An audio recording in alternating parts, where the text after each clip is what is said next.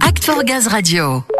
On s'intéresse donc à la transition énergétique des mobilités. Aujourd'hui, nous vous le disions, quelle est la vision portée par les élus sur les territoires à ce sujet?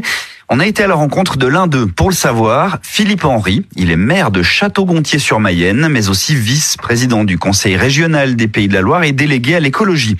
Quel rôle joue-t-il sur la transition énergétique des mobilités? Réponse au micro d'Act for Gaz Radio. Philippe Henry, bonjour. Sur votre commune de Château-Gontier, vous avez plusieurs sites de méthanisation. En tant que maire, quel est votre rôle pour l'appropriation de ce type de projet? Nous, la collectivité, depuis maintenant plus de 15 ans, est engagée sur la question de la transition énergétique a amené effectivement un certain nombre de projets. On a une unité d'assainissement qui utilise du biogaz. Donc on était dans les premiers effectivement à avoir un système de récupération de biogaz sur le système d'assainissement euh, des eaux euh, usées pour stériliser euh, les boues, et ce qui nous a d'ailleurs bien servi en période de Covid. On a donc créé en 2004-2005 une unité notamment chaudière-bois, valorisation, bois-bocage.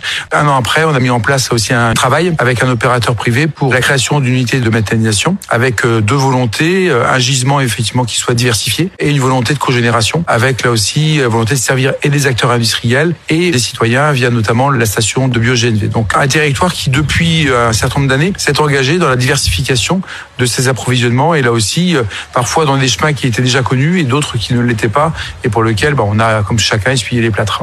Et d'un point de vue plus départemental, vous êtes très avancé en termes de biométhane, même au-delà des objectifs nationaux? En Mayenne, effectivement, on a un territoire comme en région, mais on a un territoire aujourd'hui très agricole qui nous permet effectivement là aussi d'apporter un certain nombre de réponses sur la partie transition énergétique. Effectivement, on pense à la méthanisation via notamment les effluents euh, d'élevage. On a euh, un potentiel en photovoltaïque assez conséquent, notamment sur les toitures et agricoles et industrielles. Et on a aussi euh, aujourd'hui des parcs éoliens qui sont déjà assez nombreux dans le nord et qui permettent là aussi d'entrevoir, sans parler d'autonomie énergétique, mais une diversification du bouquet énergétique. Et d'un point de vue plus global, au niveau des pays de la Loire, quelle est votre vision de la mobilité décarbonée alors la région euh, Pays de Loire, effectivement, elle doit coucher euh, à la fois la question de la mobilité et de l'habitat. Donc pour nous, c'est deux grands enjeux. C'est la sobriété euh, dans un premier temps. Donc c'est effectivement faire en sorte aujourd'hui qu'on puisse, concernant le transport notamment, optimiser le plus possible le système de transport, que ce soit le train, le bus ou même aujourd'hui le covoiturage. C'est vraiment des logiques qui disent aujourd'hui il faut qu'on puisse partager ensemble et optimiser les systèmes de mobilité. Et deux, l'engagement fort de la région, ça a été d'être assez précurseur dans cette volonté aujourd'hui sur ces politiques publiques de mettre en place aujourd'hui euh, les premiers bus sur des lignes interurbaines en bio-GNV. Il y a un premier bus aussi, et c'est une première nationale en électrique sur la ligne euh, Grand-Laval. Sur le transport scolaire, on doit avoir aujourd'hui une centaine d'autocars qui sont aujourd'hui euh, au bio-GNV. Donc l'enjeu, c'est vraiment dans les modes de transport pour les voyageurs qu'on puisse le décarboner le plus possible. Donc le train, c'est l'électricité, mais tout ce qui est bus, autocar et autocar scolaire, l'enjeu, c'est effectivement d'avoir des solutions décarbonées. Donc soit l'industrie sur des bus qu'on achète euh, neufs ou la solution du rétrofit.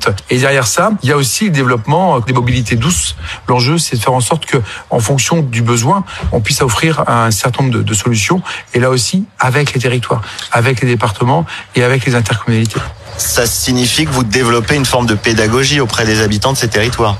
Alors on a une sorte de coordination puisque désormais euh, toutes les intercommunautés ont pris la compétence euh, mobilité au travers des AOM. Donc ça c'est aujourd'hui une chose qui a été mise en place euh, sous la dernière mandature. Et donc aujourd'hui on coordonne en quelque sorte l'ensemble des actions et en fonction de la maille du transport dit interdépartemental ou interrégional, on peut avoir sur les questions liées notamment au transport à la demande. Là aussi la région elle s'est engagée dans certains départements et la vision effectivement d'une mobilité beaucoup plus domicile travail mobilité euh, locale, une interaction avec euh, notamment l'ensemble des intercommunalités. Très bien, merci Philippe, Henri. Et justement, ce qui concerne les transports, hein, on va approfondir le sujet avec un exemple concret, celui de Vincent Lesage qui a fait le choix du bio-GNV comme carburant.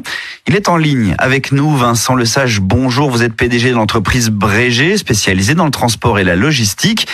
Dites-nous pourquoi vous avez fait le choix du bio-GNV pour la flotte de votre entreprise. Bonjour, ce choix-là, c'est un choix qui remonte à 2016 et euh, en fait la seule énergie, euh, bah, je dirais, euh, décarbonée disponible à l'époque et en fait aujourd'hui ça nous donne quand même raison puisqu'en fait ça permet de diminuer de 80% à peu près nos émissions de CO2. Vincent, est-ce qu'à court ou moyen terme l'hydrogène pourrait être une solution complémentaire? Ça doit être une solution complémentaire. Court terme non, moyen terme peut-être.